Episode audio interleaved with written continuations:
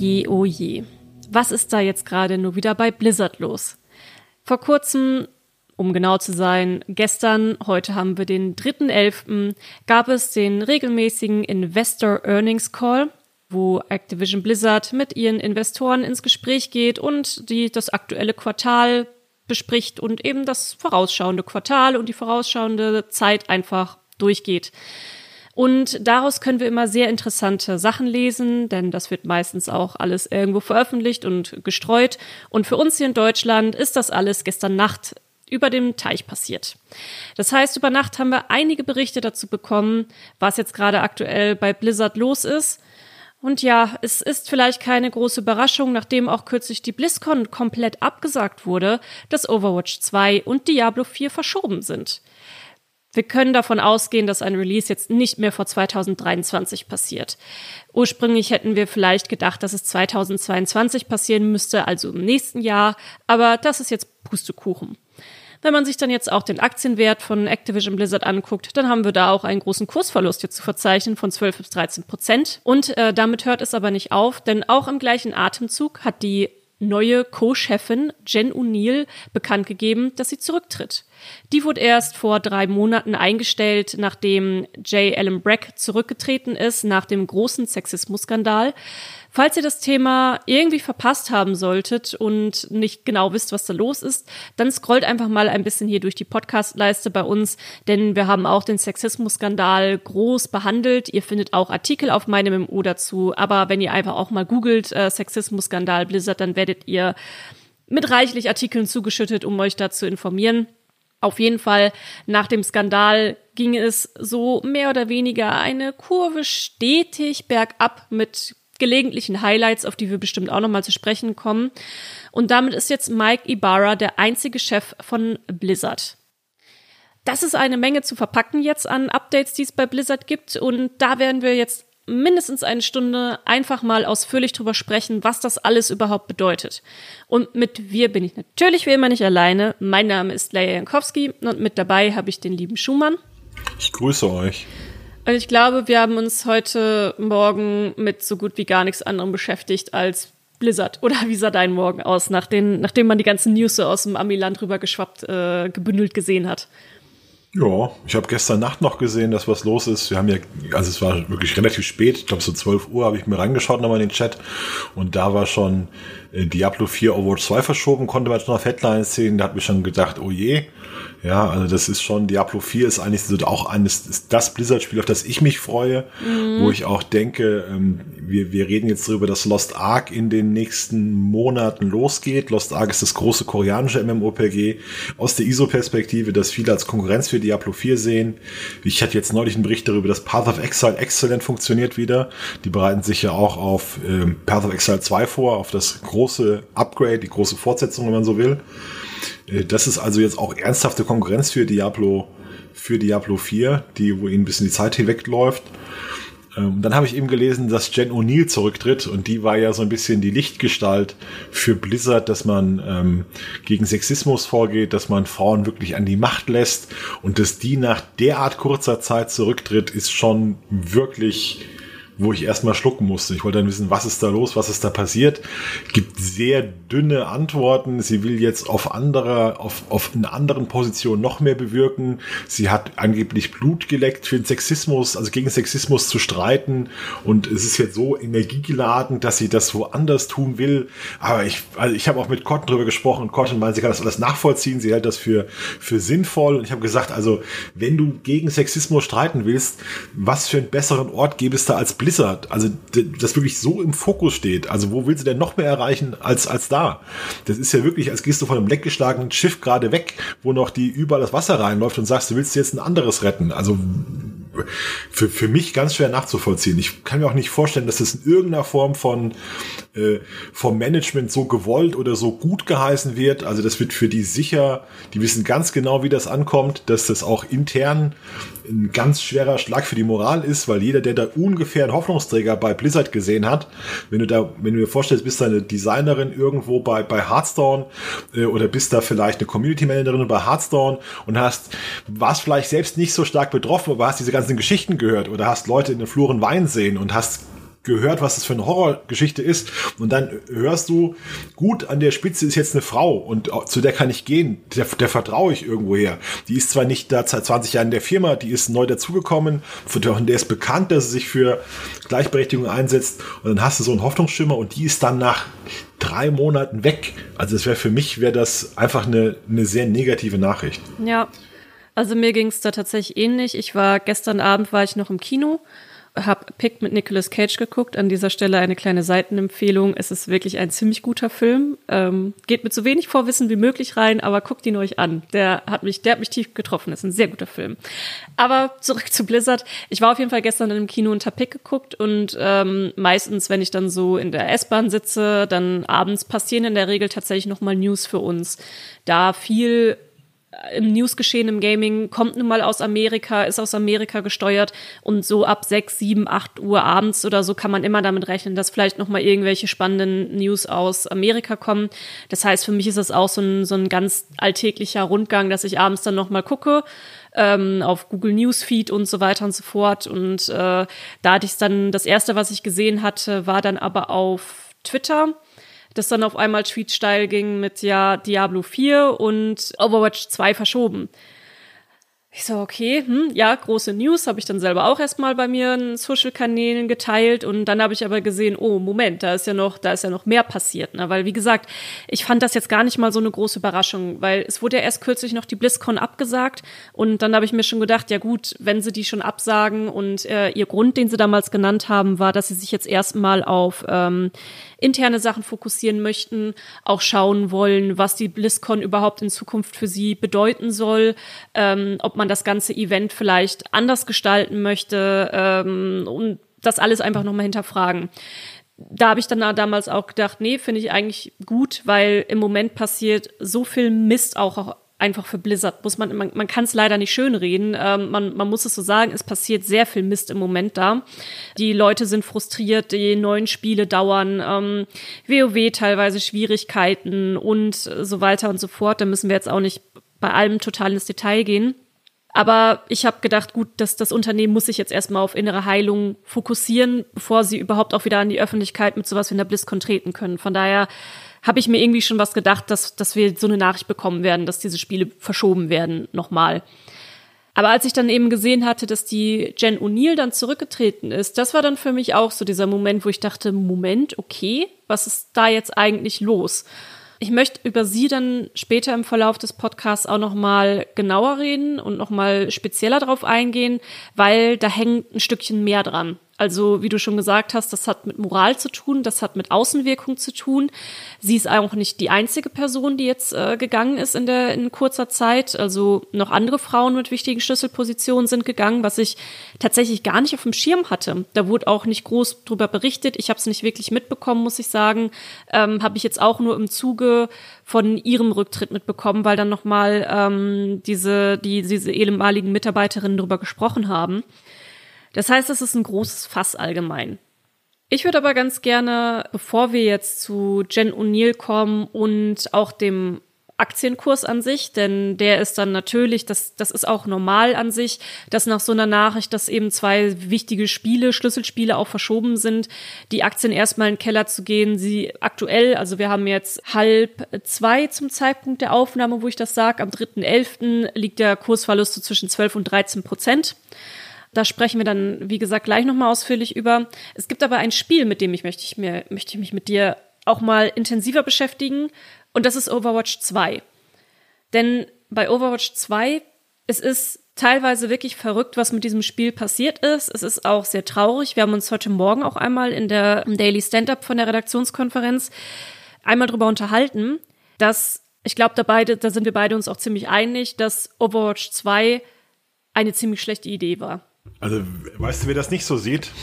Blizzard, die finden Overwatch super. Ich habe vorhin den nee. Geschäftsbericht gelesen und da steht bei Overwatch, äh, dass die Finale der Overwatch-Liga waren das meistgesehene Match in der Geschichte der Liga. Und da habe ich auch gedacht, Freunde, das ist also wirklich derart, ja, also Overwatch war ja war ja wirklich mal 2018 hatte man gedacht, das wird das nächste große Ding. Das wird der nächste, oder 2017 eher, wird der nächste große E-Sport-Titel, der LOL angreifen kann. Und die sind ja derart irrelevant geworden, äh, dass wir über diese Overwatch-Liga seit Jahren überhaupt nicht mehr berichtet wird in, im deutschsprachigen Raum. Das ist dann auf den absoluten Nischenzeiten ist das noch ein Thema. Denen sind die Spieler reihenweise weggelaufen zu Valorant. Die haben den MVP der Liga, dem sie einen eigenen Skin gegeben haben, der ist ein Jahr danach von Overwatch zu Valorant gewechselt, weil er sich davon mehr Perspektiven erhofft hat. Und da kann man sehen, wie so ein Geschäftsbericht dann ist. Also bei Overwatch äh, ist eigentlich gar nichts mehr zu erwähnen, was da positiv läuft. Und dann sagen sie, ja, das Finale war das meistgesehene Match in der Geschichte unserer, ja, unserer Liga. das ist aber auch normal. Also wenn du schon so einen Geschäftsbericht abgibst und es gibt nun mal äh, ich meine, es gibt auch positive Sachen zu berichten, also tatsächlich positive Sachen zu berichten. Ähm, da fällt auch ein Diablo 2 Resurrected mit drunter, was sehr gut für sie lief. Und, das ist, das ist äh, an sich Diablo 2 Resurrected wird in der, wird von den Fans, wird das seit Wochen verrissen. Die haben so einen Hals. Ja, das, das auf jeden Fall. Also wie gesagt, es ist im Moment, wir hatten ja auch von unserer Blizzard-Expertin Cortin eine große Kolumne, dass es im Moment für sie auch sehr anstrengend ist, einfach über Blizzard zu berichten, weil es kaum was Positives zu berichten gibt einfach. Es ist im Moment sehr schwierig. Wir wissen, es gibt sehr treue Fans, also auch immer noch sehr treue Fans der Spiele, äh, egal ob jetzt ähm, Hearthstone, egal ob World of Warcraft, die ganzen Titel, die da sind. Es gibt einfach eine treue Fans, es gibt eine lange Historie es wird auch immer noch gespielt. Wir sehen das ja auch an unseren eigenen Zahlen, gerade auch was World of Warcraft angeht, ist immer noch ein Spiel, was gut besucht ist. Unsere Serviceartikel dazu, also wo es tatsächlich um Gameplay, technische Dinge geht, äh, die nur für aktive Spieler und Spielerinnen relevant sind, sind auch gut besucht. Also es ist ja nicht so, dass die Leute auf einmal aufgehört hätten zu spielen. Es ist nur ein kontinuierlicher Abstieg zu sehen und was willst du denn dann auch groß in so einem Bericht machen? In so einem Bericht, du musst ja oder du willst ja, dass, dass das Gute auch für deine Investoren und für die Öffentlichkeit und so da reinpacken. Und an dieser News auch zu Overwatch oder an diesem, was sie herausstellen mit der Overwatch League, da sieht man eigentlich schon, nach welchem Strohhalm sie greifen. Ja, muss auch mal herausstellen, dass es Activision, Activision Blizzard an sich super geht, weil ja. Activision als Studio mit, mit der Call of Duty Franchise alles richtig gemacht haben, was man sich vorstellen kann in den letzten paar Jahren. Die sind völlig on fire. Also die sind in einem riesigen, die haben eine, eine Glückssträhne. Da klappt alles. Alles, was die anfassen, wird zu Gold. CUD Warzone, ja, macht das Spiel das ganze Jahr über relevant. Die nehmen darüber 1,2 Milliarden Mikrotransaktionen ein, also bei komplett Blizzard auch mit Hearthstone, WoW und so weiter. 1,2 Milliarden nur an Mikrotransaktionen in den drei Monaten. Das ist also ein Riesenbetrag, den die da verdienen, obwohl kaum was passiert ist in den letzten drei Monaten. Es ist nichts passiert, ja. Es ist Diablo 2 Resurrected kam und sonst keine WoW-Erweiterung, kein, kein riesiges Call of Duty Update oder irgendwas, sondern es war wirklich eine ganz ruhige Phase für Activision Blizzard und dann machen die in dieser ruhigen Phase 1,2 Milliarden Dollar. Und trotzdem fällt der Kurs Kurs um 13 Prozent.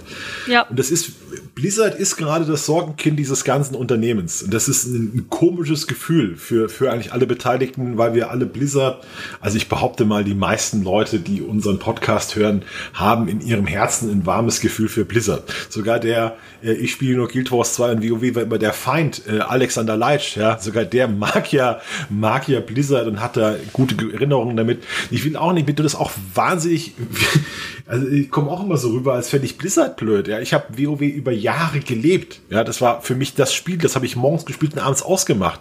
Ich habe ganz viele positive Erinnerungen an äh, an World of Warcraft. Ich habe Hearthstone, habe ich mir Packs gekauft. Ich habe das gespielt stundenlang. Ich habe sogar Overwatch, wo, ja, Gott und heute noch sauer ist, weil ich ihr die Collectors Edition da zurechtgestappt habe, die wir zum Testen bekommen haben. Äh, muss man muss man auch sagen, ich bin jetzt kein Fan von Shootern, aber Overwatch zum Release-Start zum Zeitpunkt. Das war ein süchtig machender Oberbringer. Die Leute waren verrückt danach. Ja, ich habe Overwatch wirklich gesuchtet zu Anfang. Wir haben dann damals mit äh, meiner festen League of Legends Gruppe weil da auch so, da haben wir schon auch keine Ahnung, wie viele Jahre zusammen League of Legends gespielt und dann haben wir Overwatch gesehen und dachten, oh, das wäre doch jetzt mal ein cooles Spiel zum, zum Aufspringen. Also ähm, es war jetzt nicht unbedingt der Plan, mit League of Legends aufzuhören, aber uns hat halt alle Overwatch angesprochen. Ist ja ein ähnliches System. Du kannst im Team mit anderen Leuten mit Helden spielen, ähm, gegen andere antreten. Es ist ja auch kein Hardcore-Shooter. Es ist ja mehr so ein arkaniger Fun-Shooter, wo man jetzt auch nicht den allergeilsten Aim oder so braucht, um um was bewirken zu können und gut sein zu können, je nachdem, welche Champs man pickt oder so. Das hat sau viel Spaß gemacht. Wir haben Overwatch damals, als es rauskam, hardcore gesuchtet und unfassbar viel Spaß damit gehabt. Und das war eben dann auch so ein bisschen traurig für mich heute. Ich habe, äh, bevor wir den Podcast angefangen haben, habe ich mich noch mal so ein bisschen durch die Geschichte von Overwatch gewühlt, weil man erinnert sich ja auch nicht mehr an alles. Hab noch mal geguckt, was, was das wirklich für ein wahnsinniger Erfolg damals auch für Blizzard war. Es war riesig. Also ich habe es noch mal nachgeschaut. Der Release war damals am 24. Mai 2016. Ist also jetzt fünf Jahre her. Direkt nach der ersten Woche hatten sie schon über eine, über sieben Millionen Spieler und Spielerinnen gewonnen, was schon sehr viel ist.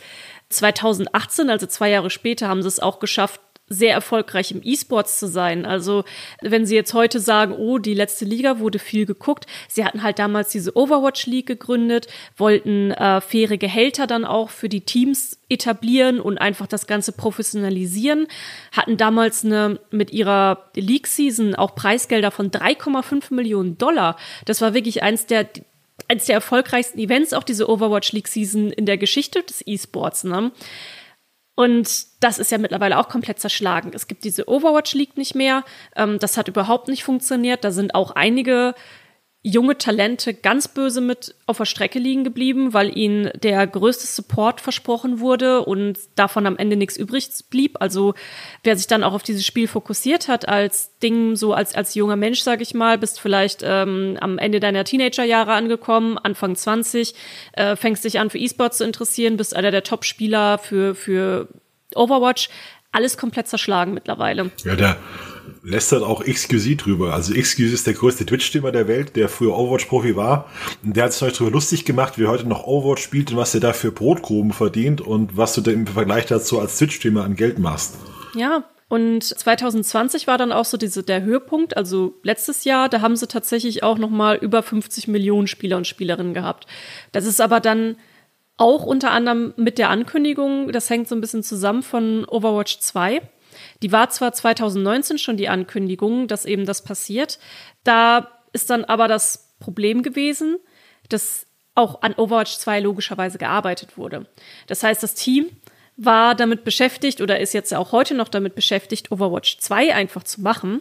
Das heißt, es ist kaum Content in der ganzen Zeit erschienen. Also es gab kaum neue Heldinnen, neue Helden, kaum neue Maps, keine neuen Modi. Irgendwie so gar nichts.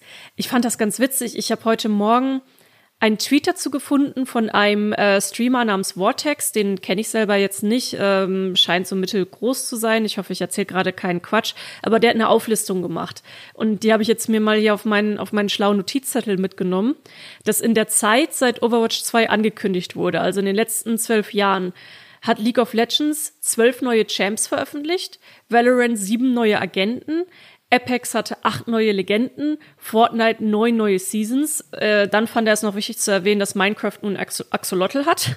Und Overwatch 2 hat in der ganzen Zeit ähm, zwei neue Deathmatch-Maps gebracht. Ist äh, völlig unerklärlich, wie Blizzard mit manchen Franchises umgeht. Das ist auch komplett gegen das, was äh, Activision Blizzard will. Also Activision sagt seit Jahren für uns das Wichtigste, dass wir unsere Franchises, die schon groß sind, noch größer machen. Und damit meinen wir Call of Duty, WoW, Diablo und Overwatch. Und die Diablo und Overwatch sind zwei Franchises, die Blizzard komplett an die Wand gefahren hat in den letzten Jahren. Das muss man so sagen. Das ist, die, du kannst keinen E-Sport-Titel machen ja. und dann ja. hörst du nach zwei Jahren einfach auf, weil du irgendwas anderes machst. Also das kann gar nicht der Plan sein, dass du sagst, äh, wir hören jetzt 2018, äh, investieren wir schon Zeit in die Zukunft, weil wir irgendwie wollen wir wieder Geld verdienen und der Cash-Shop bringt zwar Millionen, aber es reicht uns nicht. Wir wollen jetzt Overwatch 2 entwickeln. Also das eben da, genau das habe ich nämlich auch nicht ganz verstanden. Sie hatten dann ja auch noch mal große Änderungen, was aber auch mit dem E-Sports an sich zu tun hat. Also ursprünglich ist es ja so, ähm, ich, ich denke, die meisten wissen, was Overwatch ist, aber ich, ich sage es halt einfach nur noch mal, es ist halt ein Team-Shooter und äh, in der ursprünglichen Fassung hat man ein Team von sechs gehabt und mit wechselnden Rollen. Das heißt, man konnte während des Spiels in den Ursprüngen die ganze Zeit seinen Champion, den man hatte, also den Helden, austauschen. Das funktioniert aber schlecht, wenn du sowas professionell spielst. Also es gibt halt je nach Patch ja immer irgendwelche Meta-Champs, die man dann spielt. Kennt man ja auch von MOBAs wie League of Legends. Es gibt dann ähm, einfach irgendwelche Champs, die sind OP, die werden gespielt. Dann gehört das auch noch mit dazu, dass man selber ja auch bestimmte Champs hat, die man persönlich besser spielen kann als andere und sich darin spezialisiert. Das heißt, dieses ganze System auch mit dem Austauschen der Rollen, das war schon immer, das hat für Casuals war das irgendwie interessant und spannend und eine einzigartige neue Idee. Für den E-Sports war das sehr, sehr, sehr schwierig, weil sich dann doch auch irgendwie wie eine Meta etabliert hatte mit gewissen Rollen. So und so viele Supports dabei, so und so viele Tanks dabei, yada, yada. Und dann haben sie aber eine Rolle gekürzt und gesagt, es ist jetzt fünf versus fünf. Und ich weiß auch, dass wir damals auch noch einen Artikel hatten von äh, einem Profispieler, der auch gesagt hat, der eigentlich ein Tankspieler war. Und dadurch wurde dann quasi dieser doppelte Tank weggenommen, diese Rolle, und der hat dann, war im Prinzip von heute auf morgen arbeitslos. Also das wirkt alles irgendwie. Ich meine, ich, ich bin ja kein, ich bin ja jetzt kein Dev, ne? Also ich, ich, also ich, ich weiß es ja nicht besser. Ich kann es ja nur von wirklich ganz weit außen beobachten. Ähm, und sie werden sicher auch ihre guten Gründe dafür haben, dass sie die Dinge tun, wie sie sie tun. Aber ich verstehe es halt an einigen Stellen tatsächlich nicht, weil wir werden es später auch noch mal im Investment Call äh, genauer besprechen, also wo es dann tatsächlich auch um die Aktien geht, um die Einnahmen, die gemacht wurden. Die meisten Einnahmen, auch bei Call of Duty, kommen einfach über Mikrotransaktionen. Und das ist auch bei World of Warcraft und auch bei Overwatch der Fall schon immer gewesen. Also die Verkäufe der Spiele an sich, die zählen natürlich auch mit drauf, aber die machen nicht den Löwenanteil. Also wozu hat es jetzt dringend dieses Overwatch 2 gebraucht? Ich da war auch ein, großer Bruch. Also ich habe das damals auch verfolgt. Die Overwatch-Liga hat dann irgendwann auch ihre ganzen Caster ausgetauscht. Also die Caster sind ja die Persönlichkeiten eines Spiels, die das nach außen promoten. Und den hat man dann irgendwann gesagt, äh, hört mal zu, ihr seid uns zu teuer, wir müssen hier Kosten reduzieren. Entweder nehmt ihr den, den günstigen Vertrag an oder sucht euch was Neues. Und das war auch total in Schlag ins Gesicht, weil die Overwatch-Liga äh, sehr teure Spots verkauft hat an die Ligen. Also an die, also wer ein Overwatch-Team wollte, das ist so ein Franchise-Modell, das heißt, du gehörst dann zu einer bestimmten Stadt und kannst dich da einkaufen und die haben da mehrere Millionen Dollar Preis aufgerufen. Und wenn du dann aber deine, deine Aushängeschilder gleichzeitig entlässt oder den äh, niedrigere Angebote machst und die damit im Prinzip vor die Wahl stellst, entweder du arbeitest hier praktisch äh, für deutlich weniger Geld oder suchst dir was Neues, ist das schon so ein ganz seltsames Signal.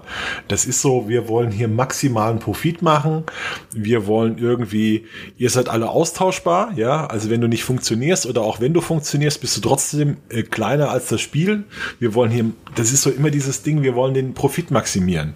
Und das ist auch ein Gefühl, was aktuell aktuell durch ganz Blizzard schwebt, seit Mike Morhaime und andere weg sind. Wir berichten darüber, dass in WoW werden Shopmounts angeboten für 25 Euro. Wir berichten darüber, dass in Hearthstone mittlerweile ein neuer Modus da ist, der eigentlich auch dazu dient, um mehr, äh, mehr Packs zu verkaufen, mehr Söldner zu verkaufen, heißen die. Und das ist alles gerade so, so ein Vibe, wo man das Gefühl bekommt, ähm, uns geht's jetzt vor allem um Profit. Also das ist auch das, was man immer Activision vorwirft als, als, als böser Overlord, dass die darauf achten, dass Blizzard Profit generiert. Man muss sagen, dass Blizzard aktuell nicht sehr gut darin ist, äh, neue Spiele zu entwickeln, sondern die haben ja dieses, dieses Ding, dass du bei Blizzard, die haben noch diese Kultur, dass wenn ja. ein Spiel nicht 100% erfolgversprechend ist, wird's abgebrochen. Das heißt, die killen ein Spiel nach zwei Jahren, nach zwei Jahren der Entwicklung, was unglaublich teuer ist. Wenn du ein Spiel nach zwei Jahren killst, hast du ja schon das Team geformt, dann gehen die wieder oder müssen neu verteilt werden und die haben ja äh, dieses neue MMOPG, was, was ein Milliardenprojekt war, angeblich äh, Titan hatten sie gekillt, daraus ist dann Overwatch geworden. Die haben in Diablo Shoot Shooter gekillt, was die Diablo-Franchise um drei Jahre zurückgeworfen hat, wovon man munkelt, Projekt Fenris hieß das, glaube ich. Die haben ähm, seit Jahren Mobile-Spielentwicklungen, von denen keiner weiß, was, was die sind. Ja, weil die, entweder sind die da, Diablo Immortal wird seit fünf Jahren entwickelt oder so. Völliger, völliger, völlig irre. Versteht keiner. Was haben sie noch gekillt? Ach, ein StarCraft-Ding sollte noch kommen. StarCraft-Action-Spiel haben sie gekillt. Äh, da ist, ja. sind die Leute dann weg. Ja. Und das sind lauter so Spiele, die eigentlich in den letzten Jahren hätten erscheinen sollen. Äh, und aktuell ist das letzte Spiel von Blizzard, was erschienen ist, und das ist fünf Jahre her. Für so, für so eine riesige Firma wie Blizzard. Activision wird wahnsinnig gerade wegen denen. Ich bin mir sicher, die, die rasten aus, wenn du, wenn du, wenn du Bobby Kotick bist und siehst, dass da die Diablo-Franchise seit Jahren brach liegt. Wann kam Reaper of Souls? 2015 oder so. Ja, ja das liegt äh, 2014, 2015 wird das gekommen sein, meine ich. Also das, und seitdem kam da kein Titel mehr, der richtig Geld bringt. Diablo, ja, also. Ja, und das, ich meine, dass das Interesse ist ja immer noch riesig an dieser Franchise. Und ja, völlig zu Recht. So viele Leute lieben auch einfach Diablo. Also ähm, ich habe es jetzt damals ja, ich habe es jetzt damals, das zweite habe ich halt nicht, als es damals da war, gezockt. Ich habe es mir jetzt äh, im, im Remaster angeguckt, fand es auch cool. Äh, mir halt teilweise an einigen Stellen ein bisschen zu veraltet, da komme ich nicht mehr so gut drauf klar. Aber Diablo 3 habe ich auch voll gerne einfach gespielt. Auch total gerne im Couch-Koop. Das war mega cool oder ist mega cool umgesetzt. Äh, einfach schön am Fernseher dann zu zweit spielen, das, das macht schon Bock. Das sind ja auch, sind ja auch wirklich super wichtige Reihen für das ganze PC-Gaming. Also Diablo ist einfach eine Reihe, die, die hat das PC-Spielen geprägt, die hat das Online-Spielen geprägt. Ja. Genau wie die Strategiespiele von Warcraft, der Warcraft 1 bis 3 und StarCraft. Ja, StarCraft 1 und 2, das sind ja Meilensteine des PC PC-Gamings muss man einfach mal ganz, also auch ohne Fanboy-Brille muss man das mal nüchtern festhalten. Ja, und überleg auch mal, wie, wie alt Diablo 3 mittlerweile ist und auch heute immer noch ähm, ist für uns auch über, übrigens immer noch super wichtiger Content auch, dass wir die Updates von Diablo 3 mitverfolgen. Also wir sehen das auch jedes Mal, wenn irgendwelche neuen Updates da sind und wir dazu dann entsprechend Content bringen, ähm, was auch immer dann halt gerade an Erneuerung da ist, da, da, da generieren wir auch massiv Klicks einfach mit. Und das würden wir nicht tun, wenn nicht das Interesse an dem Spiel so riesig wäre. Also Blizzard ist in einer ganz komischen Situation. Sie haben wohl intern diesen Qualitätsanspruch noch, dass sie keine Spiele rausbringen, die nicht 100% so sind, wie sie, wie sie wollen. Aber gleichzeitig bringen sie Remaster-Titel raus, weil sie irgendwas veröffentlichen müssen, die dann völlig irgendwie riesige Probleme haben. Also Warcraft 3 Reforged, riesiger Flop, Diablo 2 Resurrected, jetzt hat seit einem Monat Probleme im Online-Modus. Die haben riesige Warteschlangen jetzt eingeführt. Die Leute reisen in die Bude ein. Ich habe neulich hab ich einen Artikel geschrieben, äh, wie es um Diablo 3 Resurrected, um Diablo 2 Resurrected steht. Mhm. Habe ins offizielle Forum geschaut und da ist eine Seite, also die, die hochten Threads waren, ich will mein Geld zurück. Was ist das für ein Mist? Schafft die Warteschlangen ab. Blizzard, wir verklagen euch. Ja, das waren die, die größten Threads. Und das ist nach einem Monat. Und das passiert Blizzard bei einem 20 Jahre alten Spiel oder bei einem, wie alt ist? Bei das das, das wurde doch auch umgesetzt von Vicarious Visions, oder? ich gerade richtig im Kopf habe, das ist outges ja, also ja, das ist auch alles gut umgesetzt worden. Das, das Problem ist, der Serverstruktur schafft es einfach nicht. Ja. Also das, das technisch kriegen es aber nicht hin weil dann die sagen, dass die Leute würden zu viele äh, Endboss-Runs eröffnen, also du, du loggst ein, killst einen Endboss, machst ein neues Spiel auf und das würden die Server nie schaffen. Und da, da, das sind die Leute werden verrückt, wenn sie das hören. Die sagen, habt ihr sie noch alle? Was ist denn das für eine Begründung? Wir haben schon immer so gespielt. Ja, kauft, kauft mehr Server. Das, da haben die Leute haben null Verständnis dafür, dass, dass sie, dass sie Sonntagmorgens aufstehen, wollen Diablo 2 spielen und stehen in der Warteschlange. Das macht die verrückt. Wobei, war da nicht dann irgendwie auch die Antwort von Blizzard drauf oder was sie dann gesagt hatten, war, dass die Leute es zu modern spielen deswegen und da kam dann die Antwort drauf, nee, nee, wir spielen das schon genauso wie schon damals. Ähm, das ist ja irgendwie auch so ein bisschen, bisschen verrückt. Also Blizzard sagt, früher haben das wenige so gespielt und heute durchs Internet wissen alle den optimalen Weg und alle spielen es so. Und das ist das Problem, dass einfach zu viele, zu viele neue Spiele erstellt werden jede Minute. Du, ich, ich kann mir, ich kann mir durchaus auch vorstellen, also ich will, ich will den Leuten da jetzt auch kein, kein bösartiges Lügen oder äh, Eingeschnapptheit oder so äh, unterstellen.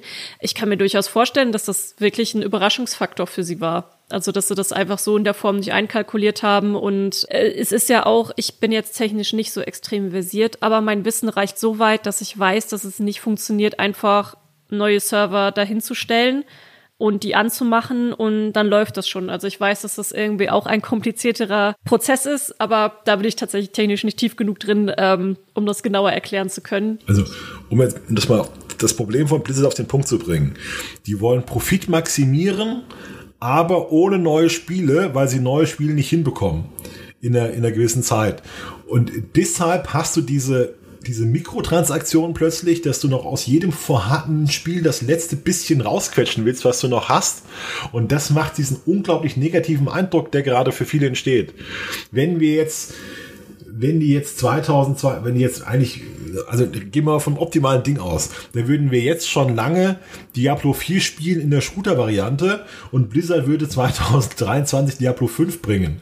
Wir würden in StarCraft Actionspiel in irgendeiner Form spielen. Wir hätten mehrere Mobile-Begleitboote zu World of Warcraft. Äh, wir hätten Overwatch 2 hätten wir auch schon. Oder, oder Overwatch wäre weiterentwickelt worden und es wäre wie Leo, wie LOL einfach. Es wären jetzt in den letzten äh, drei Jahren zehn neue Champions erschienen. Zu, zu, zu Overwatch. Warum nicht? Ja. Das war ja vorher der, kam alle drei, alle drei Monate war irgendwie, oh, hier hat Torbjörn einen Brief geschrieben, oh, das deutet sich was an, vielleicht kommt bald seine Tochter. Ja. Das war ja, war ja über Monate war das ja das Riesending bei, bei Overwatch. Wer ist der nächste Held? Ja, auch mit diesen wunderschönen Cinematics immer mit dazu. Also die, die gehören ja auch noch mit dazu. Ich weiß noch, Overwatch hat mich damals auch unter anderem so extrem gehypt, weil es eben diese tollen Champion-Teaser gab, wo man dann direkt schon wusste, oh, hier der, der Affe mit der Hintergrundgeschichte. Äh, Affe darf man natürlich nicht sagen, er ist ein Wissenschaftler. ähm, und das, das war immer so cool, wenn dann neue Champions kamen, wenn dann so die ersten Teaser rauskamen. Das wurde ja auch super gerne bei uns auf der Seite damals gelesen, ne? das, äh, oder die Trailer angeguckt und dann mitspekuliert und in den Kommentaren zu gucken, so, ha, was kann der wohl, was ist das für eine Art von Champ und so weiter und so fort. Also das, das hat ja, also das hat ja richtig Hype-Charakter einfach immer gehabt und das war dann einfach ja weg. Also ich grundlos abgebrochen. Man kann es ja, grundlos sie, abgebrochen. Die, die Idee war ja auch, dass sie Overwatch 2 das war ja dann auch, als es auf der BlizzCon 2019 dann größer vorgestellt haben, dann auch irgendwie einen großen epischen PvE-Modus bekommen soll den aber keiner so richtig verstanden hat und auch niemand so richtig wusste, warum der da sein soll und was daran cool sein soll und so. Also das war ja auch mit einem richtig großen epischen Trailer und so inszeniert, auch ganz cool gemacht, aber ich weiß noch, wir hatten die damals auch in einem, in einem Livestream begleitet und äh, ich war damit eingeladen und wir haben da alle dann gesessen und dachten so, ja, das sieht ja ganz cool aus, aber was ist es und warum? Also so der Hype für Overwatch 2 oder so, der war ja nie nie da. Also, keine Ahnung.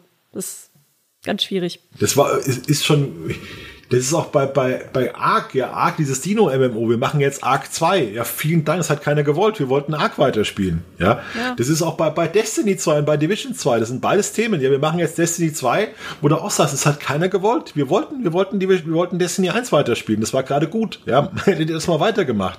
Und diese, diese Idee, einen E-Sport-Titel oder in irgendeiner Form einen Service-Titel zu beenden und dann später fortzusetzen. Da gibt es gute Gründe, warum man das nicht macht, warum es auch mhm. kein WoW 2 gibt, warum es kein The Elder Scrolls Online 2 gibt. Und bei Guild Wars 2 sind heute Le Leute heute noch sauer, dass bestimmte Elemente aus Guild Wars 1 nicht in Guild Wars 2 sind. Ja, also das ist immer so ein ganz schwieriges Thema. Es ist immer mit einem Risiko behaftet. Also es gibt ja auch gute Gründe, um es zu tun. Also wenn wir jetzt auch an Retail WoW denken, es gäbe natürlich da auch Gründe, vielleicht mal zu sagen, man stampft es ein und macht einen schönen grafischen äh, Overhaul und äh, packt noch mal ein paar Systeme von Grund auf neu an. Aber du hast natürlich immer das Risiko, dass du die Leute verlierst. Und dann reicht es oft nicht. Dann ist ja auch, ähm, so marketingtechnisch macht das ja dann auch schon Sinn zu sagen, äh, keine Ahnung, Overwatch 2 kannst du dann wieder schön in die Regale stellen. Du hast einfach wieder einen neuen Titel, den du irgendwie präsentieren kannst und äh, kriegst da wieder Bass drauf und so, aber das funktioniert halt nicht ganz so leicht. Ja, Path of Exile macht das ja, aber die entwickeln dann Path of Exile 1 im Prinzip bis zum letzten Moment weiter ja. und bringen weiter in Viertel, jedes Vierteljahr ihre Erweiterung und haben jetzt wieder oder waren relativ dicht am Spielerrekord, am Allzeitspielerrekord dran äh, obwohl Diablo 2 Resurrected gleichzeitig draußen ist. Und so macht man das eigentlich vernünftig. Aber wenn du sagst, wir beenden jetzt Overwatch für mehr oder weniger für, für, was haben wir gesagt, drei Jahre machen wir nichts mehr. Ja. Wir lassen, wir lassen die Liga weiterlaufen, die aber kaum noch wen juckt in der Form. Und dann bringen wir irgendwann 2023 Overwatch 2. Und das wird wieder ganz toll. Wo, wo du halt dann plötzlich eine vier Jahre Lücke hast. Ja, und das ist, natürlich ist das, ja, äh, ich meine, man muss vielleicht, man muss natürlich auf fairerweise sagen, externe Faktoren hat es auch gegeben. Also 2018 kam Fortnite und Fortnite war dann das riesige Ding. Und alles in Richtung Hero-Shooter hat sich schwer getan zu der Zeit. Also die waren dann auch irgendwie einfach out, ähm, muss man auch mal sagen. Es gab ja dann auch viele, die versucht haben, Overwatch irgendwie zu kopieren. Und diese ganzen Hero-Shooter, die dann kamen, sind einfach nur gnadenlos verreckt. Also ich erinnere mich jetzt nicht mal groß an irgendwelche Namen. Also ich weiß nur, es gab immer wieder einige. Naja, Lawbreakers. Ja, ja. Dann von, von, von Amazon das Zeug, das war auch ging aus in Richtung Crucible. Lawbreakers von Cliff Blesinski äh, ist gescheitert dass das, ich meine, Valorant dann von, von Riot, das geht ja auch Paladins. wieder so ein bisschen in die Richtung Team-Shooter, aber da steht halt eigentlich das, das Counter-Strike-artige Gameplay mehr im Vordergrund. Das ist ja diese, dass die Heldenfähigkeiten haben, ist da ja eher eine Ergänzung zum Gameplay und nicht die Core-Mechanik. Das ist ja jetzt auch ganz erfolgreich. Also. Die haben sich auch ausdrücklich von Overwatch distanziert. Ja. Es war genauso klar, wir sind eher, bei uns ist eher Shooter-Mechanik wichtig und Overwatch macht eher auf Skills und das ist auch gut so. Ja. Also ja, schwierig. Also wenn wir, wir können wirklich über, über, über Blizzard, ich will nochmal Diablo, weil Diablo mir wirklich wichtig ist. Ähm, ich habe auch stundenlang in Diablo 3 verbracht. Das ist auch so ein schönes Konzept, weil Diablo eigentlich die Urform des MMOPGs ist, meiner Ansicht nach. Wirklich auf dieses Looten und Leveln äh, beschränkt und auf, auf dieses, ich mache meinen Charakter stärker und ich habe verschiedene Arten zu skillen.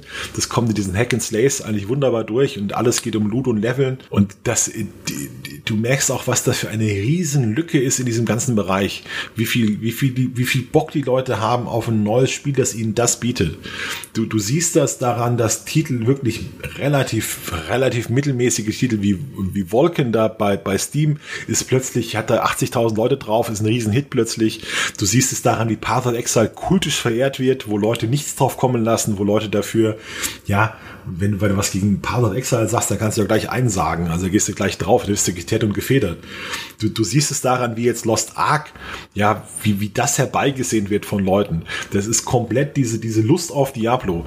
Also auf dieses Gameplay von Diablo. Und das Blizzard, das, derart lange brach liegen lässt, das ist eine Sünde. Also man muss das mal so sagen. Das ist unerklärlich. Das versteht man auch bei Blizzard selbst nicht. Ich gibt da Berichte, dass die äh, intern gesagt haben, okay, wir hatten Blizzard 3 mit dem Auktionssatz, haben wir es versaut. Wir haben es dann wieder gut gemacht mit Reaper of Souls, da haben wir gezeigt, was wir können. Und jetzt wollen wir weitermachen. Wir wollen nächste Erweiterung bringen. Wir sind heiß drauf. Und dann hat man irgendwie das Team zerschlagen bei Blizzard angeblich und hat dann irgendwie, wollte einen Shooter draus machen und was da an Zeit verballert wird. Ja, Boah. Ja, die, die Frage ist natürlich auch, was da so intern dann auch passiert, denn da haben wir auch mitbekommen über diese Sexismusklage, dass da ja auch nicht alles so ganz ganz im Reinen war und betrifft ja dann vielleicht auch nicht nur die, die Sexismusgeschichte. Das sind alles immer so Sachen, da, da steckt man nicht drin. Also auch, wie das dann alles klingt, ist es ja so, dass teilweise dann anscheinend ja auch einfach unprofessionell gearbeitet wurde, wenn Leute dann auch irgendwie äh, besoffen ins Büro kommen und äh, da quasi Partys und so machen. Also ist, ist ja nicht so, dass das in Büros nicht auch mal auch mal passieren kann und schön sein kann, dass man irgendwie eine Feier hat und äh, da dann auch mal ein bisschen über die Stränge schlägt. Aber wenn es dann der Standard wird oder ist, wie es ja laut diesen Berichten teilweise wohl sein soll, gewesen sein soll, dann ist natürlich schwierig. Und ich möchte nämlich auch ganz gerne das mit den Spielen da sind wir uns, glaube ich, einig, dass da einige Sachen passieren, die nicht so ganz nachvollziehbar sind. Und die Frage ist, ja immer so dieses Warum, warum passiert es so? Und da werden wir auch keine befriedigende Antwort drauf geben können, weil da, dafür müsste man wirklich irgendwie Mäuschen spielen können und da einmal durch die Hallen von Blizzard huschen und äh, sich alles einmal ganz genau anhören und angucken können. Ne? Ist vielleicht wirklich dann, dass man sagt, zu arrogant, zu, zu profitorientiert, die dachten, sie sind's. Dann hat man auch, hat man auch Leute verloren. David Previck, also der Urvater von Diablo, von Diablo 1 und Diablo 2. Wenn es in es einen Gott gäbe, wenn es eine gerechte Welt gäbe, würde der Zeit 30 Jahre bei Blizzard arbeiten und da Meisterjäger raushauen. Ja, aber es ist halt, dann macht er irgendwie, ja, dann ist er wegen Activision sauer, dann durfte er seine Vision nicht umsetzen, der wollte in Diablo als MMO machen. Das ist der reine Geldbringer. Das ist, der hätte die Milliarden mitverdient. Nee, geht nicht, muss irgendwie anders gemacht werden. Ja, super, super Entscheidung. Vielen Dank. Ja, ich, ich meine, wie gesagt, ich, ich möchte auch gar nicht so wissen, als wüssten wir es jetzt einfach besser. Wir wissen es nicht besser. Wir können auch in dem Sinne nur rumrätseln und äh, uns die Fakten, die auf dem Tisch liegen, angucken und überlegen, was es soll, weil äh, in, intern sitzen wir nun mal nicht drin. Ich, ich würde trotzdem ganz gerne noch so ein bisschen über den internen Faktor mit dir sprechen. Ähm, wir haben es ja eingangs gesagt, Jen O'Neill, das war, glaube ich, so die Nachricht, die uns beide dann auch äh, initial so am meisten so, oh, was ist da denn jetzt los? Wie kann das? Für die, die eine kleine Wiederholung brauchen, das nicht mitbekommen haben, es gab ja eben diesen großen Sexismus-Skandal, äh, wo einiges aufgedeckt wurde. Und im Zuge dessen musste dann eben auch der ehemalige Chef von Blizzard gehen, J. Allen Brack. Beziehungsweise er ist zurückgetreten, aber er hatte im Prinzip auch nach, danach kaum eine andere Wahl, als diesen Schritt zu gehen. Und sie haben dann zwei neue Chefs äh, an die Spitze gesetzt. Und das ist einmal Mike Ibarra, der auch schon seit vielen, vielen, vielen Jahren im Unternehmen ist und ein großer WoW-Nerd, wenn man auch seinen Kanälen folgt. Ähm. Nee, der, der, der war nicht lange bei, der war nicht lange da, der war lange in der Branche, der kam von Microsoft. Bei, bei Blizzard war ah, relativ stimmt, kurz. Bei, stimmt, nee, du Jahre. hast recht, bei Microsoft war er zehn Jahre oder so und ist dann gewechselt. Äh, da, da hast du recht, danke für die Korrektur. Der, der war auf, ist lange in der Branche gewesen, ist dann zu Blizzard gegangen, ist aber ein sehr langer Blizzard-Fan. Also das merkt man auch bei ihm. Er wurde dann auch von den von der Community so als Erfrischung gesehen, weil er einfach auch, du merkst einfach, wenn du seinem Twitter folgst, wenn du äh, ihn auch mal streamen siehst, der er hat wirklich Ahnung von dem, was er macht, gerade auch was WoW angeht. Also zumindest äh, aus Seiten von jemandem, der spielt. Und die andere war eben die Jen O'Neill. Und sie hat äh, Vicarious Visions geleitet. Das ist ein Studio, das sich darauf fokussiert hat, äh, besonders gute Remaster zu machen.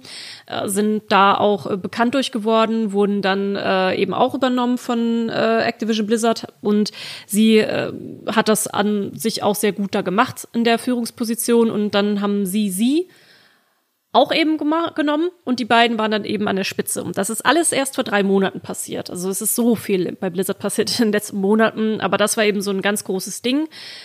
Was sie auch schon in der ganzen Zeit gemacht hat, sie hat sich wohl schon immer eingesetzt für Frauen in der Gaming-Industrie, in der Gaming-Branche und hat das auch immer äh, einfach nebenher, neben ihrer Arbeit gemacht, äh, hat da auch einige Interviews drüber gegeben, äh, kann man auch online finden. Und sie sollte dann im Prinzip auch die Komponente mit reinbringen, äh, sich auf der oberen Ebene das auch mal anzugucken, was man strukturell verbessern kann, wie man äh, Minderheiten fördern kann. Also ging ja jetzt nicht nur um Frauen, sondern allgemein um mehr Diversität. Und da sollte sie dann eben auch Systeme mitentwickeln, um genau das mit in die Firma zu tragen, weil sie eben auch da schon Erfahrung hatte.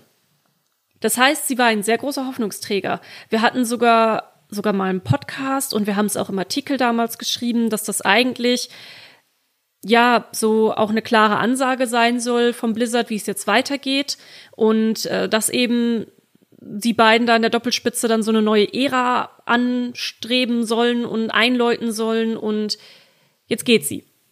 Die Gründe, die sie nennt, sind einfach, dass sie sagt, dass sie sich mehr, noch mehr, dass sie das Gefühl hat, wenn sie jetzt vom Blizzard weggeht ähm, und sich mehr in dieser Non-Profit-Organisation Women in Games International, kurz Vici, einsetzt, dass sie da noch viel mehr bewegen kann.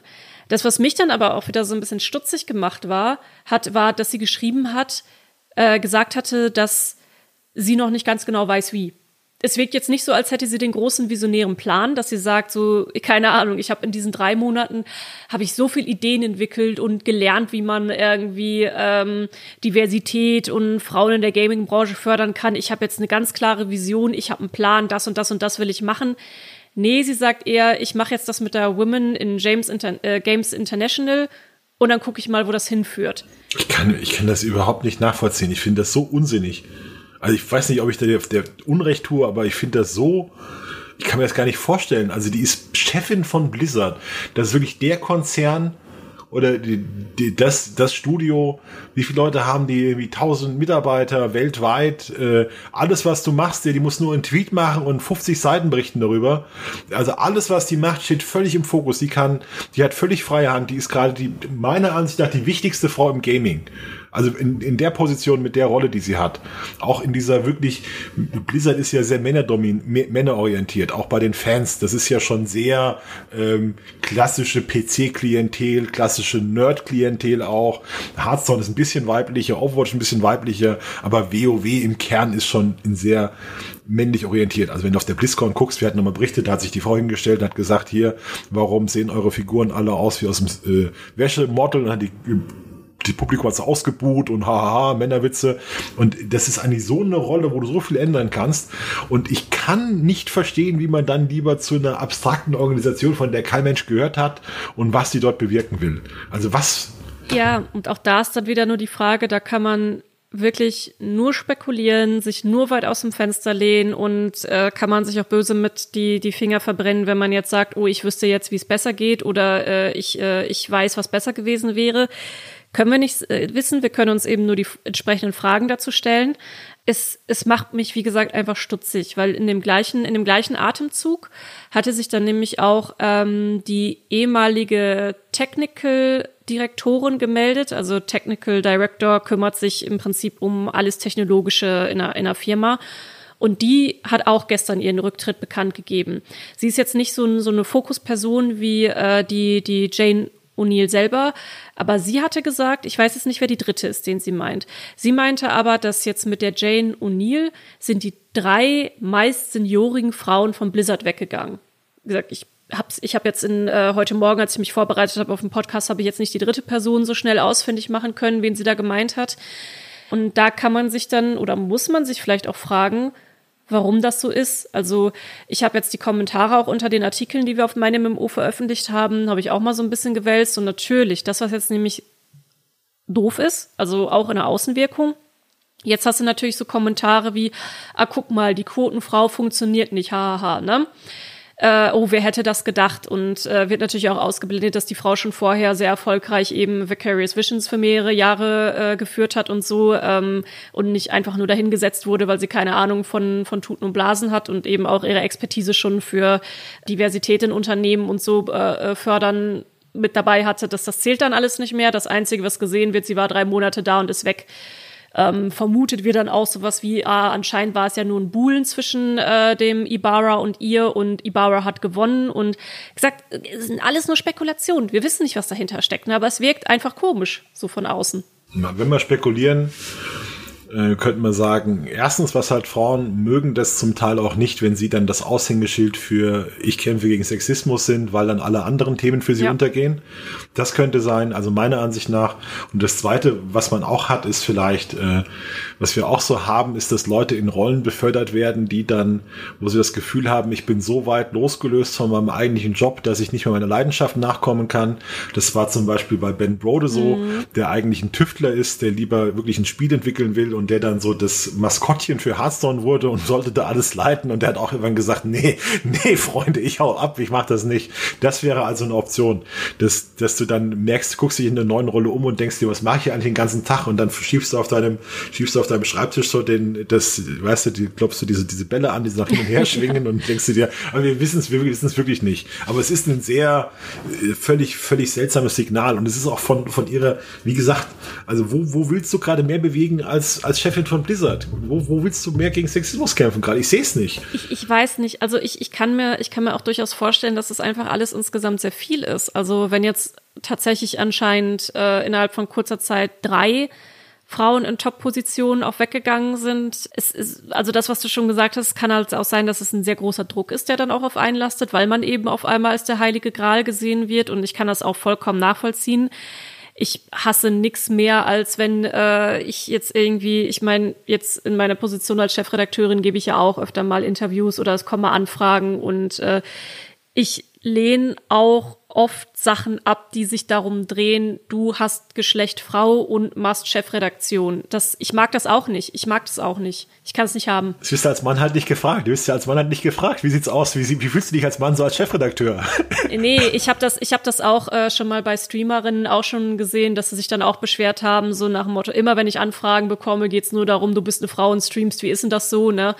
Und das, das, das hängt einem, das hängt einem einfach zum Hals raus, weil man möchte ja auch für seine Leistung an sich anerkannt werden und nicht einfach nur, oh, ich wurde zufällig mit einer Vagina geboren und äh, identifiziere mich auch als Frau und äh, keine Ahnung, äh, bin jetzt in dieser Position. Nee, das, das ist, weiß nicht, das, das finde ich auch bescheuert.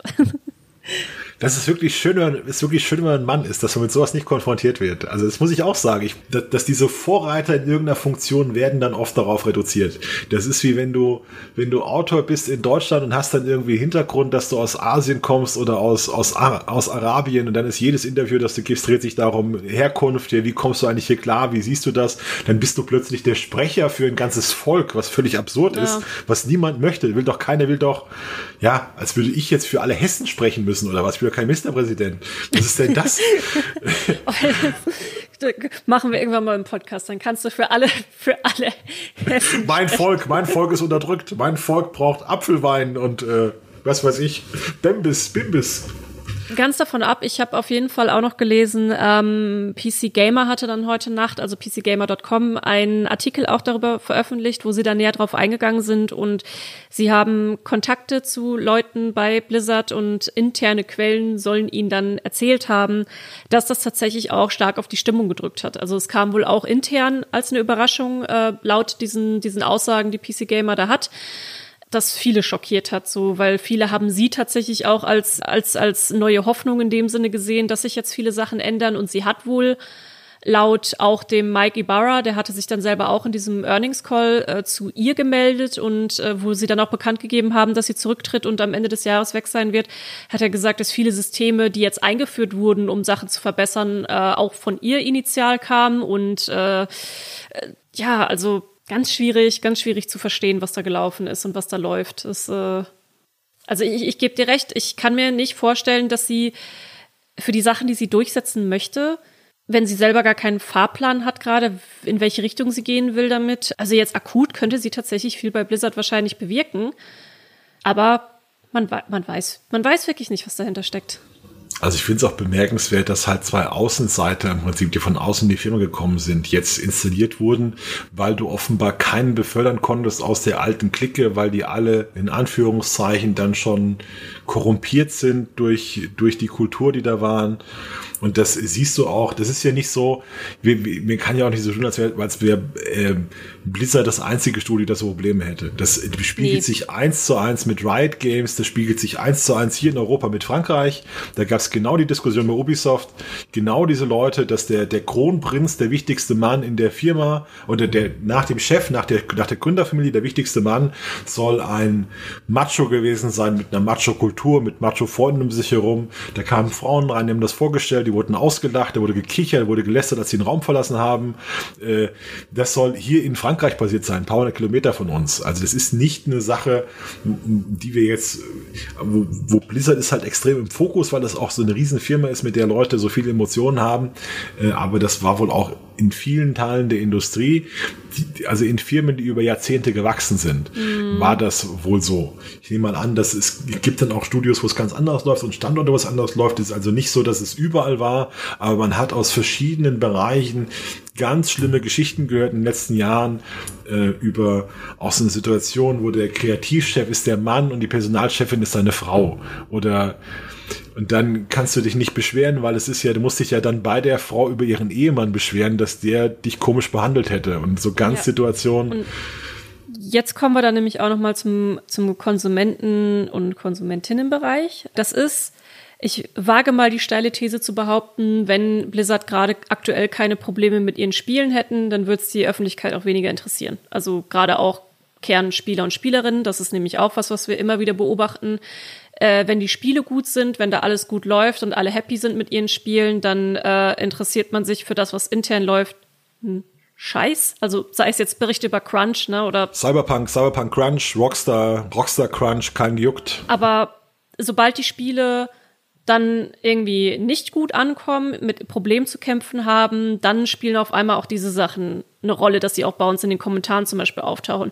Hatte ähm, Jason Schreier, der große Gaming-Industrie-Enthüllungsjournalist, äh, hatte da auch einen Tweet zu abgesetzt, äh, der dann auch gesagt hat, ich möchte euch nur einmal kurz hier dran erinnern, die großen Probleme intern, die liegen schon in dieser Zeit, wo ihr gerade sagt, das ist die goldene Zeit. Da haben Leute besonders gelitten. Ne? Also das das ist es halt. Also ist das, ähm, ja, die, die Frage, das wird jetzt gerade gerne auch genommen. Okay, Overwatch 2 verschoben, Diablo 4 verschoben. Äh, wenn dann auch noch sowas mit dazukommt mit Sexismus und so, ja, dann ist das ganze Unternehmen ja doof. Aber sobald das erste Spiel kommt dann von Blizzard, das alle wieder toll finden, dann werden diese Sachen auch gerne und schnell wieder vergessen. Das ist einfach so das muss man hart sagen, das ist den Leuten auch egal, ob dann eine, eine, Sekretärin da weint bei Blizzard, wenn das Spiel halt geil ist. Da wird halt nicht drauf geschaut. Du kriegst das ja auch gar ja. nicht so mit.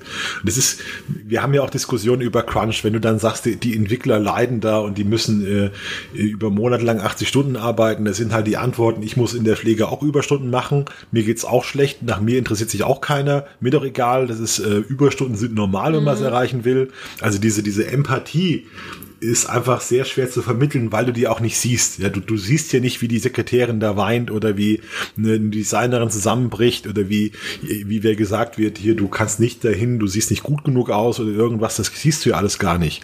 Sondern das liest du mal so abstrakt und dann ganz, wir haben ganz schlimme Geschichten gehabt über, über, über, ähm, auch wie, wie, was bei Rockstar gelaufen ist, was da wieder Leute, also gerade in der Spielindustrie ist es so, dass es den, den Stars, den, den Designern, den Kreativköpfen insgesamt sehr gut geht, die werden hoch bezahlt, die sind auch privilegiert.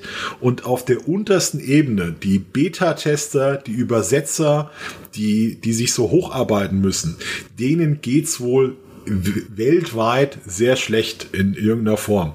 Also wir hatten berichtet, dass in Call of Duty Studio die Vertragsarbeiter nicht mal eine Klimaanlage hatten, weil warum soll man da extra noch heizen oder so, war dann die, war dann die Aussage. Oder wurde nachts die Klimaanlage abgeschaltet, da war es halt, war halt mal richtig heiß da drin oder so. Und das sind halt Geschichten, wo, wo du da stehst und sagst dir, wie, wie, der Milliardenstudio, warum passiert das? Und dann ist es halt, ja, das sind Vertragsarbeiter, das sind halt irgendwelche Übersetzer, wer, wer ist das schon? Das sind Beta-Tester, die müssen sich erstmal hier was verdienen verdienen und ganz schwierig. Ach, das ist aber auch ein sehr komplexes Thema. Ich meine, das, das geht dann auch wieder ein Stückchen weit übers Gaming hinaus, was äh, Verantwortung von einem selbst äh, beim Konsumieren und so angeht. Das, äh, das sprengt dann wahrscheinlich auch den Rahmen hier.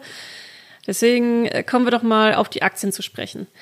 Vom Activision Blizzard in dem Fall, denn es war ja der, der Earnings Call und da spielen Aktien natürlich auch immer eine große Rolle, weil äh, nach solchen Earnings Call, äh, Calls gibt es dann in der Regel eben auch Verschiebungen an der Börse.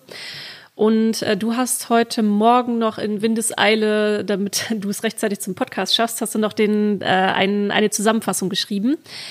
Äh, insgesamt sind wir jetzt gerade, ich wiederhole es nochmal, Datum ist heute der dritte Elfte, sind wir dabei, dass ähm, die Aktien erstmal um 12 bis 13 Prozent eingebrochen sind. Magst du vielleicht einmal kurz zusammenfassen, was man sonst noch Interessantes aus diesem aus diesem Bericht lesen konnte. Also die Aktien sind bei der Vorbörse gefallen. Der offizielle Aktienhandelsstart ist 14.30, dann sind die Kurse einigermaßen fest und der Vorbörse gibt's halt noch extremere Schwankungen, weil da die einzelnen Broker, die die Preise festmachen, da kann das halt relativ schnell hoch und runter gehen, je nachdem wie hoch das mhm. Volumen ist. Ähm, es ist so, dass nach dem, also, das, also die Aktie ist gefallen, weil im Prinzip Activision Blizzard gesagt hat, er wartet in den nächsten Jahren, nächsten Quartalen keine hohen Einnahmen, weil uns die Spiele fehlen. Also eigentlich ist ja geplant, wenn ein neues Spiel rauskommt, hast du einen, hast du eine, ähm, hast du einen Spike, also einen Höhepunkt bei den Einnahmen, weil es erstmal verkauft wird. Und diese, diese Höhepunkte, die, also die Verbesserung der Geschäftszahlen werden sich jetzt auf 2023 verschieben. Und wir, wir mhm. erwarten jetzt also in den nächsten Quartalen keine hohen Ausschläge nach oben, weil eben diese äh, weil die Spiele verschoben wurden. Und das hat das, das führt dann dazu, dass Analysten sofort hergehen und sagen, die Aktie ist im Moment so hoch bewertet, weil die in den nächsten Jahren keine guten Aussichten hat, ihre Einnahmen zu steigern, die Firma. Deshalb werden dann sofort gesagt, wir setzen jetzt das, das, den Zielpreis, den wir für die Firma haben, setzen wir von, was weiß ich, 80 Dollar runter auf 70 Dollar und dann reagieren Aktionäre und sagen, oh, da kann ich aber in den nächsten Jahren nicht erwarten, dass hier sich mein Kurs steigert, verkaufe ich die Aktien mal schnell. Dann verkaufst du die Aktien zu dem Preis, der angeboten wird, dann sinkt dieser Preis automatisch, weil Angebot und Nachfrage bei den Aktien sich, sich variieren und plötzlich hast du so einen Kurzsturz, dass es dann massiv runtergeht und im Prinzip die ersten, die, die Aktien verkaufen, sehen noch ganz gut dabei aus und so, so länger du wartest, wenn es runtergeht, desto mehr Geld verlierst du im Moment. Beziehungsweise bis der Kurs sich wieder fällt. Ähm, ansonsten war es für Blizzard in, in gutes Geschäftsjahr, wie sie darstellen. Der, der große Sieger ist bei allem äh, Call of Duty, haben wir ja schon gesagt. Die haben mit Call of Duty Warzone eben eine Möglichkeit gefunden, diese ganze Marke Call of Duty das ganze Jahr über zu monetarisieren. Das ist wirklich der Bringer. Dann haben sie COD Mobile als Beiboot entwickelt. Äh, da reibt sich also Activision gerade die Hände. Die machen auch nichts anderes. Also die reden nur über Call of Duty. Die haben sonst überhaupt kein Thema. Nur Call of Duty, Call of Duty eSport, Call of Duty Mobile, Call of Duty Vanguard, Call of Duty äh, Vanguard ist ein neuer Release. Da sprechen wir nächste Woche drüber wahrscheinlich. Und ja, eben. Ja, das ist, wenn ihr den Podcast gerade hört zur Veröffentlichung, dann muss gerade der Release frisch passiert sein. Ähm, machen wir dann nächste Woche mal ein bisschen eine kleine Analyse drüber. Also über Call of Duty kann man auch mal ausgebreiteter sprechen, das stimmt. Die haben sich einfach eine kluge Drei-Säulen-Strategie überlegt, wenn du so willst, mit äh, der Warzone, die halt dauerhaft betrieben wird, einmal im Jahr ein neues Spiel, was dann auch den Bass aufrecht erhält und auch immer mal wieder ein bisschen was in der Meta aufmischt und das Mobile Game ist halt auch eine Goldgrube. Dann haben sie eben Blizzard wo eigentlich, wo sie eigentlich wirklich wenig Positives zu sagen haben, sich dann ein bisschen schön geredet. Also es heißt, WoW sei stabil. Und das ist auch so ein Trick, weil WoW ist ja heute WoW, WoW Classic, WoW Classic TBC. Es sind also eigentlich nicht mehr nur ein Spiel, sondern es halt mehrere. Und dadurch können sie halt sagen, die Spielerzahlen sind höher als vor zwei Jahren, als wir nur WoW hatten. Das ist halt immer die Aussage. Also es heißt eigentlich nur, also sie sagen eigentlich zu WoW nur, die profitieren weiterhin davon, dass wir WoW Classic veröffentlicht haben. Bei Hearthstone haben sie, stellen sie den neuen Söldner-Modus heraus, der gut gelaufen ist. Ist aber auch schon viel Kritik da, dass er zu pay to win ist. Bei Diablo sagen sie, dass Diablo 2 Resurrected war das erfolgreichste Remaster der ganzen Firmengeschichte. Wo man halt auch sagt, ja, aber das ist halt auch keine, keine, keine, keine große Kunst. Äh, da gibt's ja viele Beschwerden. Es ist aber sehr gut verkauft worden. Dann sagen sie, dass Diablo Immortal ist jetzt im, im, im Beta-Test und soll in der ersten Hälfte 2022 erscheinen. Das ist so das einzige Release, was sie da haben. Und bei Diablo 4 sagen sie, das ist fundamental wichtig und das wird total gut, aber gibt nichts Konkretes. Es ist wahrscheinlich auch klüger, dass sie verschieben, als wenn sie jetzt da, dass die ihre ganzen Altlasten noch nicht richtig behoben haben und vielleicht im Moment auch gar nicht, wenn sie so viel Fokus gerade auf interne Strukturen und so haben, dann werden die, die Devs auch nicht mit voller Kraft gerade an diesen Spielen irgendwie arbeiten können. Kann ich mir schlecht vorstellen, ehrlich gesagt. Da geht vielleicht im Moment auch einfach die Produktion ein bisschen runter, um eben diese anderen Probleme, die da sind, lösen zu können. Also ich, ich es wird wahrscheinlich schon das Bessere sein. Aber kommen wir einfach jetzt mal so zur finalen großen Frage dieses Podcasts, äh, lieber Schumann. Muss Blizzard jetzt sterben? Oder wird es sterben? Muss klingt ein bisschen, bisschen krass. Also was halt passiert ist, glaube ich, dass sie immer mehr Selbstständigkeit verlieren, weil, Act weil Activision gerade wahnsinnig mit denen wird und die werden immer mehr unter Druck geraten. Und von dem, es ist ja schon eine Dauerdiskussion, von dem Blizzard, das wir kennen, ist nichts mehr übrig. Das liest du unter jedem Blizzard-Artikel 50 Mal eigentlich. Und das wird, leider immer wahrer. Das war vielleicht vor fünf Jahren noch Quatsch, da konntest du sagen, äh, ihr erzählt Mist, die haben gerade eine schwache Phase. Aber wenn die halt fünf Jahre kein neues Spiel haben und mittlerweile jeder, den du mit Blizzard verbindest, weg ist, sogar J. Allen Brack, den man, also der war halt ein WoW-Mann, den man auch nicht wahnsinnig gemocht hat damals, weil der gesagt hat, hier WoW Classic, ihr spielt doch, das wollt ihr gar nicht. Aber der hat halt auch zur Blizzard-DNA gehört. Chris Metzen ist weg, Ben Brode ist weg, Mike Morheim ist schon lange weg. Die ganzen, die Diablo gemacht haben, wie David Previx sind weg. Und äh, also also Blizzard wird nicht sterben, aber es ist, wird diese, äh, wird entkernt, wenn man das so will. Es wird zu einer, zu einer Marke, zu einer Untermarke von Activision Blizzard. Das kann man schon, glaube ich, muss man, muss man hart sagen. Ja, was, was ist von Blizzard noch übrig? Ja, die, sagen, die, die Werte, die ihr habt mit Gleichheit und so, die habt ihr in dem Sexismus-Skandal, haben wir die mit Füßen getreten. Äh, dieses When It's Done, wir, wir spielen, bringen Spiele nur perfekt und poliert raus, das machen wir uns gerade kaputt mit, mit, äh, mit Warcraft 3 Reforged und Diablo 2 Resurrected. Und, und was ist da noch? Ja, es ist so, Blizzard ist also in der, in der Gefahr, ähm, den Sprung in dieses neue Zeitalter mit Games as a Service, mit Twitch-Streamern mit Community-Nähe, mit Community-Persönlichkeiten, dass man diesen Sprung so ein bisschen verliert, obwohl man, das ist ja das Absurde, eigentlich eine völlige Vorreiterrolle hatte, weil heute eigentlich jeder die Idee kopiert, die Blizzard über Jahre gemacht hat, mit, mit äh, WoW und so weiter, mit, mit laufenden Spielen, die immer weiterentwickelt werden, mit dieser riesigen Welt dahinter, hinter WoW, mit einer ganz tiefen Verbindung. Das ist halt so viel Substanz da, dass man im Moment, die man im Moment nicht nutzt. Also ich glaube nicht, dass Blizzard stirbt, weil einfach die, aber Blizzard, weil, weil die Marken zu viel wert sind, um das mal hart zu sagen. Also Diablo, Overwatch, WoW, das sind Milliarden Marken, die einen unglaublichen Wert haben. Aber der, der Marktwert der, der, der, des Namens Blizzard sinkt gerade von Monat zu Monat. Und das ist nicht gut. Nee, da bin ich, äh, in dem Fall sind wir uns heute dann sehr einig, da bin ich ganz bei dir. Ich glaube auch, dass die, dass die Markennamen der Spiele an sich sind immer noch sehr wertvoll, weil einfach auch zu viel Positives trotzdem immer noch dran hängt. Ne? Egal, ob es jetzt World of Warcraft ist oder Diablo, ähm, da, da hängt einfach sehr, sehr, sehr viel noch dran und auch sehr viel Kraft dahinter, äh, unabhängig vom Namen Blizzard. Was jetzt sehr wichtig für sie wird, ist tatsächlich Diablo Immortal. Also das, das müssen sie jetzt wirklich gut hinbekommen. Das muss einfach ein, ein Erfolg für sie werden. Da haben sie tatsächlich auch ganz gute Chancen. Also äh, wir denken ja auch immer nur so an gerne an den westlichen Markt mit Mobile-Spielen und äh, ist ja nix und das ist kein echtes Gaming, bla bla bla. Das Fass mache ich jetzt heute hier nicht auf. Da sind wir auch ein bisschen anderer Meinung. Ähm, wird halt sehr interessant auch so für den asiatischen Markt. Das könnte ein sehr großer Boost sein. Und wenn das dann tatsächlich auch ein gutes Spiel ist und gut ankommt, das, das könnte wieder so ein bisschen Aufwind geben. Dann kommen ist auch in Deutschland gar nicht, hm? ist in Deutschland gar nicht so unbeliebt. Nee. Ich habe neulich die Nachfrage gemacht. Es ist tatsächlich in China und Singapur sind die Hochstädte und Südkorea. Also das ist wirklich das höchste Interesse. Und Deutschland ist aber schon, sag ich mal, auf halbem Interesse von China. Also deutlich interessanter als in den USA. Also Deutschland ist nicht so mobilefeindlich, wie, wie manche denken für solche Spiele. Nee, das denkt man halt immer nur, wenn man in den Kommentarspalten guckt, aber wir wissen ja selber auch, dass das, dass das Interesse an Mobile Games definitiv da ist und auch groß ist und äh, das aber, wie gesagt, das, das ist eine ganz andere Diskussion und ich weiß, sie ist teilweise auch ein bisschen äh, emotional geladen. Deswegen, äh, das Fass schließen wir jetzt einmal ganz schnell wieder und machen es vielleicht ein andermal wieder auf. Ähm, das wird auf jeden Fall aber trotzdem ein sehr wichtiges Spiel für sie. Dann ist natürlich super schwierig, dass jetzt lange Zeit dann nichts passieren wird mit den, mit den Blizzard-Spielen.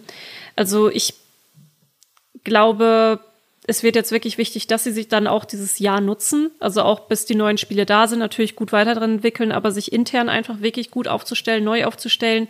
Ich weiß noch nicht ganz genau, was es für sie bedeutet, dass jetzt da die Top-Frauen äh, in Spitzenpositionen innerhalb kürzester Zeit gegangen sind. Vielleicht sind da noch Sachen im Argen, die noch nicht, die noch nicht repariert sind oder der Druck war zu hoch. Wer, wer weiß es? Ich, ich kann es nicht sagen, ich kann es nicht beurteilen innere Heilung ist, glaube ich, jetzt sehr wichtig. Und dann haben sie einfach, weil diese alten Marken noch so eine große Strahlkraft haben, haben sie auch eine gute Chance, sich irgendwie wieder zu bekrabbeln. Aber ich denke auch eher, so wie du es aussagst, als Beiboot von einem, von einem Activision da wird man mit leben müssen, aber das heißt nicht, dass damit jetzt schlechte Spiele auf uns zukommen. Denn es gibt ja Leute da draußen, die haben, sind mit diesen Marken auch groß geworden, die verstehen diese Marken, die wissen vielleicht auch ganz gut, wie man sie dann weiterentwickeln muss. Die ersten Bilder von Diablo 4 kamen ja auch sehr gut an, dass es wieder so ein bisschen mehr in die düstere Richtung geht, dass es ein bisschen mehr wieder aussieht wie Diablo 2.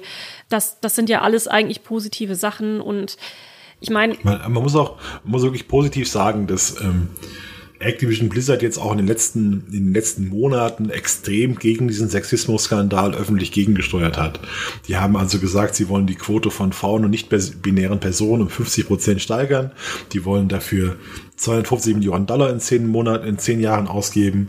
Äh, die wollen, also es gab eine Politik, dass du wenn du jemanden wegen sexistischem Verhalten verklagt hast oder wegen Belästigung, dann musstest du das vorher außergerichtlich schlichten, musstest beilegen. Mhm.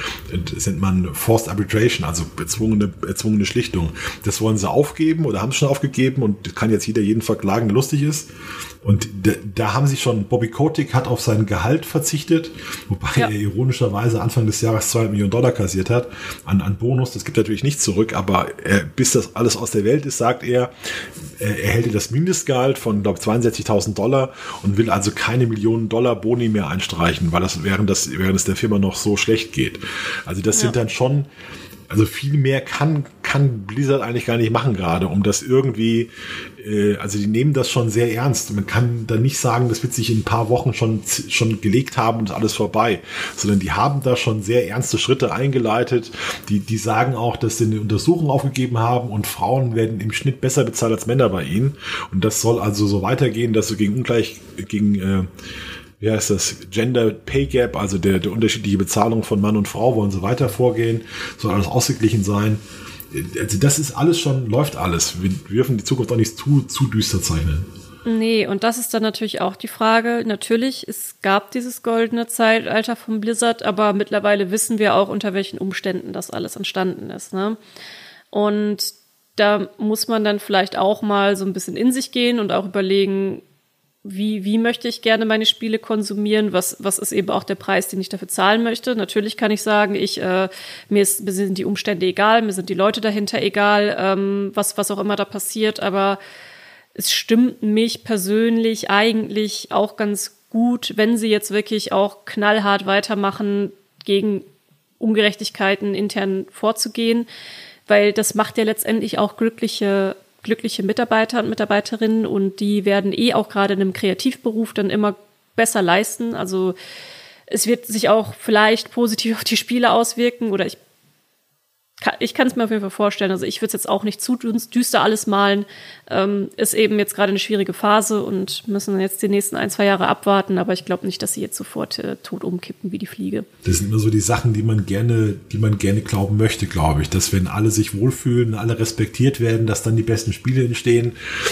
Ich, ich, ich weiß es wirklich nicht. Ich habe auch manchmal das Gefühl, wenn einer, wenn ein Irrer seine kreative Vision durchsetzt und alle müssen nach seiner Pfeife tanzen und werden gut bezahlt, dann, ja, ja also ich, ich, Fortnite soll unter unmenschlichen Umständen entstanden sein. Die Leute haben sich zu Tode gearbeitet, wurden ausgetauscht, es ging weiter und es war ein super Spiel. Ja, um es mal hart zu sagen. Bei äh, GTA 5 oder jetzt Red Dead Redemption 2 sollen die Leute zu Tode gelitten haben und es soll furchtbar gewesen sein und es waren super Spiele.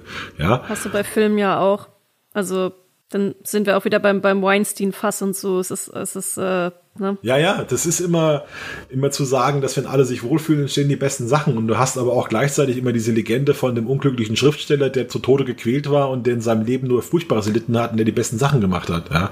Und der nie, der keine Sekunde in seinem Leben glücklich war. Aber das ist natürlich auch dann immer, wie ja, es ist ja kein erstrebenswerter Zustand. Das ist völlig klar. Also, äh, du hast auch völlig recht, dass man in Kreativberufen sollte man sich sicher und geborgen fühlen und sollte was ausprobieren können und man sollte das Gefühl haben, dass die Arbeit geschätzt wird.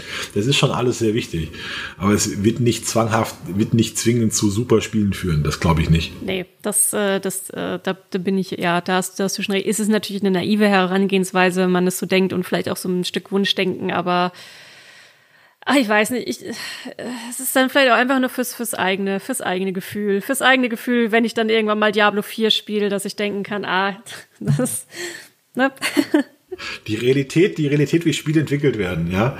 Horizon Zero Dawn, winzige Studio in Holland und die meiste Arbeit irgendwo in Malaysia von ausgelagerten Entwicklern, die da für Billiglohnländern, wo sie da in Büros zusammensitzen, das Ding entwickeln. Und Horizon Zero Dawn, geliebt von den Leuten. Wahnsinnsvision, tolles Spiel. Und da hast du halt ein paar Köpfe in Holland, die sich das ausdenken, ein relativ kleines Studio und äh, die hätten nie so ein riesiges Spiel machen können.